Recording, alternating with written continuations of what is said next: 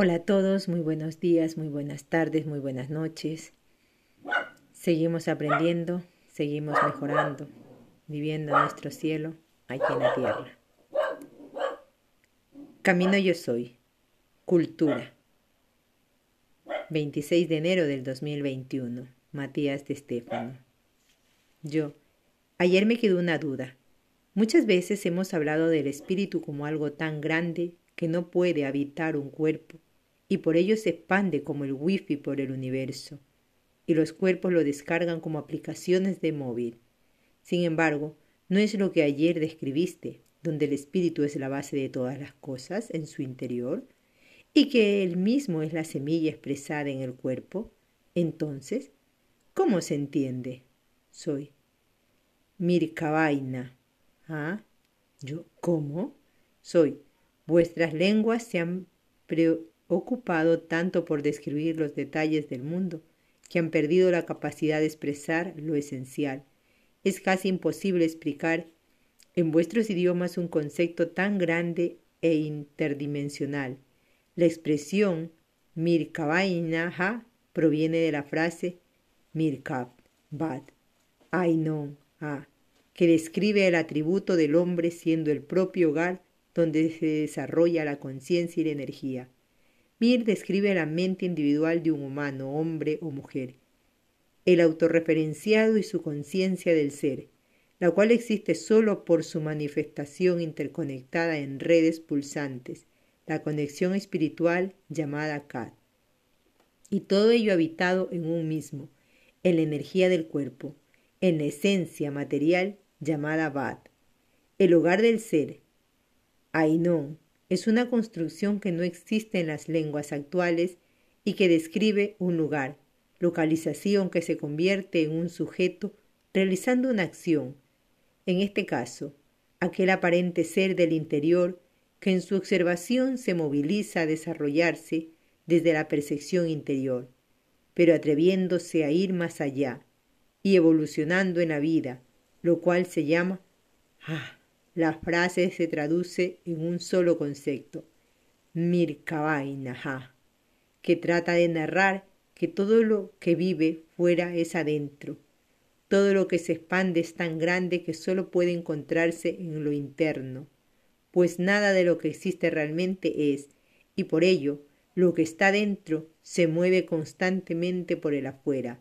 Vuestro idioma está construido por conceptos duales, polarizados, y les es imposible describir el concepto. Va, es decir, hogar que vive dentro, bar. Describe la casa física, concreta, material y va, vaad. El hogar celestial, lo sutil, que da origen a la palabra trascendencia, buhut, misma palabra para muerte. Es decir, algo que va más allá y aún así sigue estando aquí, pues regresa al hogar, la palabra describe la forma en que algo puede estar dentro y afuera a la vez. Puede ingresar en el cuerpo y aún así al hacerlo ver que está saliendo de él. Son palabras que naturalizan lo que llamáis paradojas, porque describen la realidad desde una dimensión diferente, a la cual habéis construido vuestra realidad. Todos los tejidos, la creación, vuestra tecnología, fue diseñada para adaptarse a un entorno específico y entendéis, pues todas las cosas desde ese punto de vista. Yo entiendo, o sea que el espíritu es tan amplio que no puede pertenecer a un cuerpo, pero a su vez es el espíritu o una parte de él que se manifiesta en la materia. Soy. Así es. Yo. Es como complejo de visualizar soy. Es un tesaracto, la araña tejedora de realidades. Es vuestro propio espíritu interior generando a su alrededor la estructura de crisálida de un cuerpo y a su vez expandiéndose fuera de él, de manera eterna para volver a ser descargado en él mismo. Es la tecnología de retroalimentación más perfecta.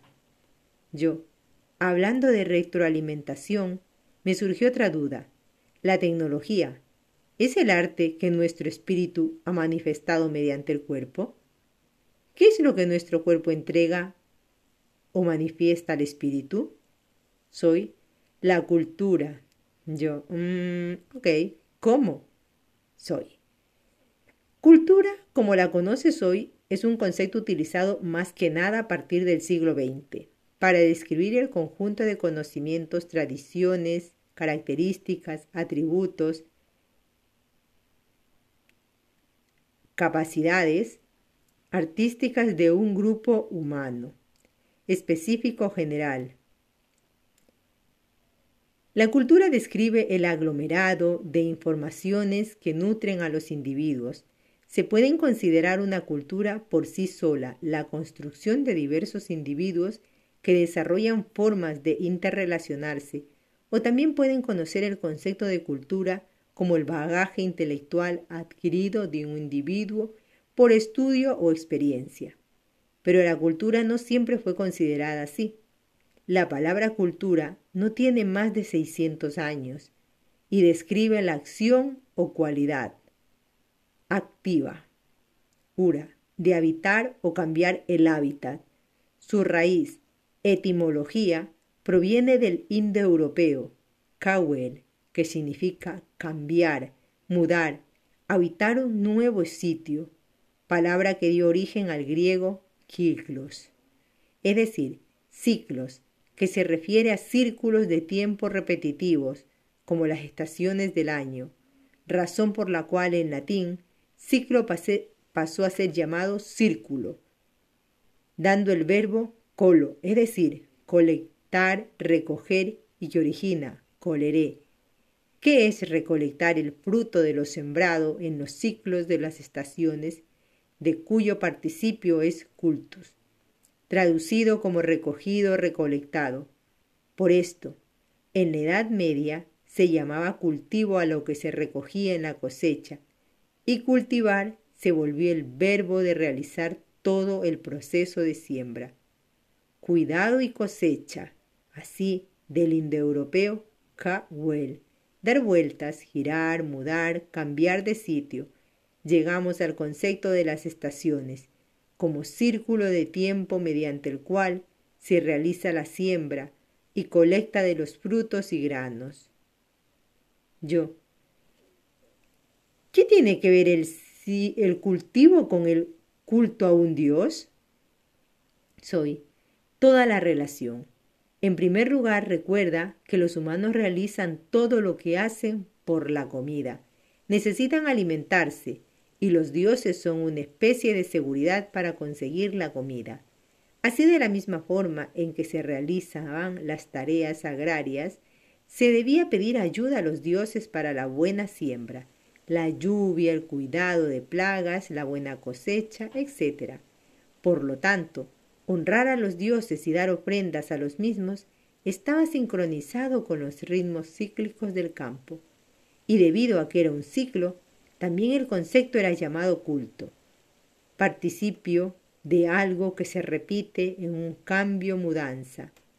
El término de hablar o mudarse se relacionaba con las casas astrológicas casas o mansiones de los dioses en el cielo, que iba cambiando, mudando según la estación o mes del año.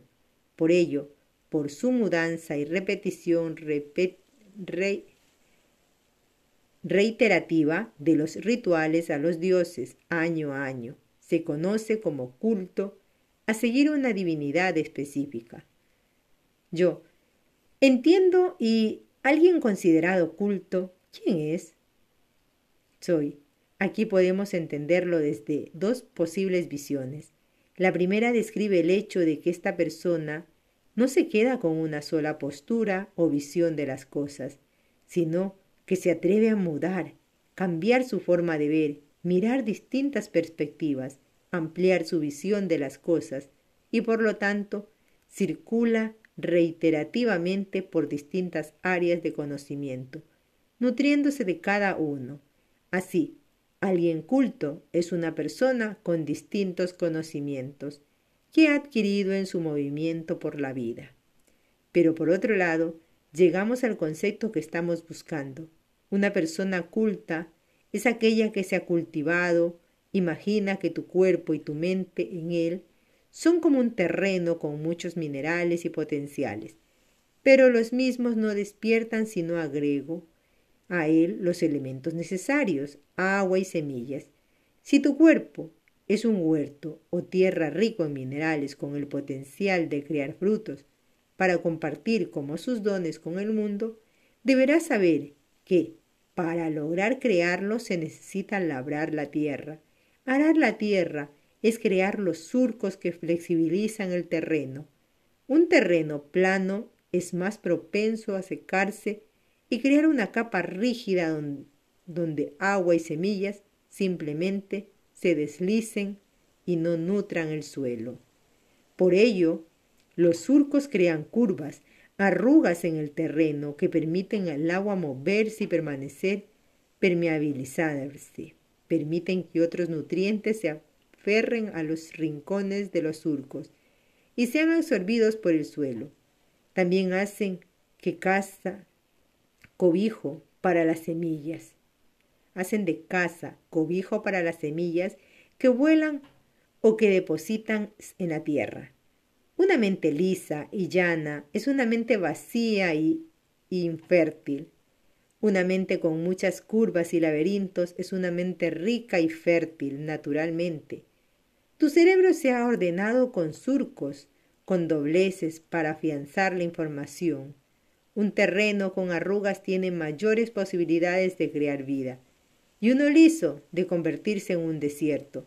Por ello, para que haya buen cultivo, colecta, cosecha, necesitas aprender a flexibilizarte, a doblar tu terreno, a tener otros puntos de vista, abrir tu corazón, mente y cuerpo, y luego debes regar el terreno. ¿Con qué? Yo con agua soy que tu ser llama emociones. Hay que aprender a regar la cantidad justa para que no ahogues el terreno o no se seque. El agua trae vida y sana las heridas del terreno, moldeando los surcos, suavizando el terreno, y así se plantan las semillas, el potencial espiritual que viene del árbol de la vida y el conocimiento. Ahora bien, un monocultivo puede darte una sola razón, pensamiento, idea. Por ello es necesario la variedad, pues un solo fruto no es nutritivo para tener una alimentación sana. Es necesaria la variedad, consumir distintas formas, distintos colores y cocinarlos de distintas formas. Así, tu cuerpo es regado por el alma y sembrado por el espíritu, y el potencial del cuerpo, del terreno, sus minerales, su fósforo, hierro, calcio, silicio, nitrógeno, son los que harán crecer la semilla espiritual, nutrida por el agua emocional del alma. Yo, qué hermoso verlo así. Soy, es hermoso así, es como surgen los dones humanos, las habilidades del individuo, el arte, que en la interacción de distintos terrenos y plantas diseñan más dones creando arte. Y ese arte es lo que el espíritu recoge, colecta, es el producto de su propia semilla.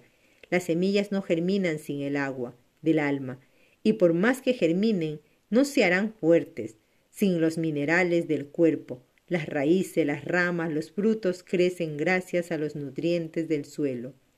Y sin los mismos no habría producto final, no había fruto espiritual.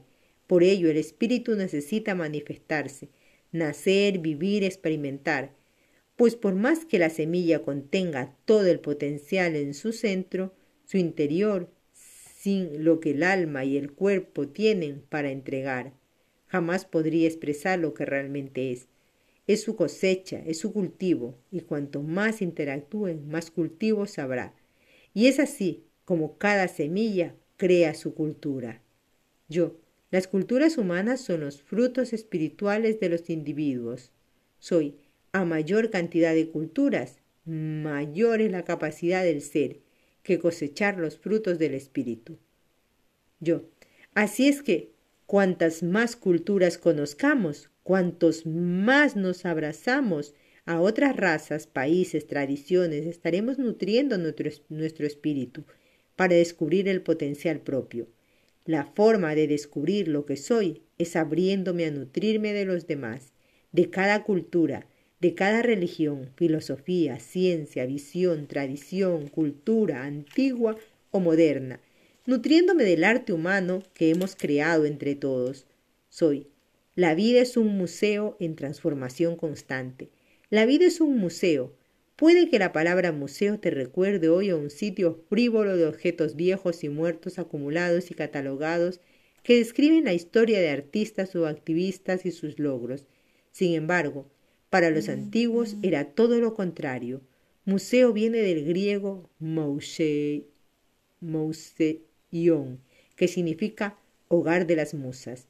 Musas eran las divinidades griegas que describían los atributos de las artes Calíope, épica, Clio, historia, Erato, la lírica, Euterpe, la música, Melpóneme, tragedia, Polminia, pantomina, Talía, comedia, Texicore, danza y Urania, astronomía.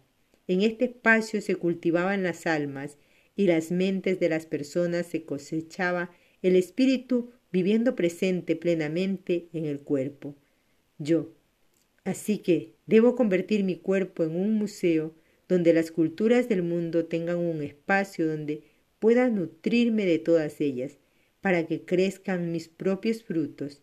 La cultura deja de ser, pues, una tradición pesada para mí, deja de ser un constructo humano que nos aferra a apegos de a grupos y manadas para convertirse en la clave que nutre la semilla espiritual, para que mi ser dé sus frutos al mundo. Soy. Honra la cultura, cultiva tu ser, ábrete a todas las culturas del mundo y encontrarás el fruto de tu espíritu.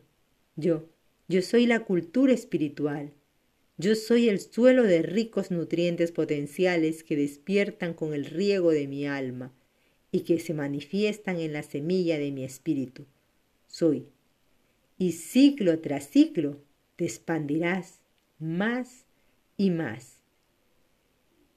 Con este tema seguimos aprendiendo, seguimos mejorando, recordando y viviendo nuestro cielo aquí en la tierra. Nos escuchamos en un siguiente posteo. Namaste.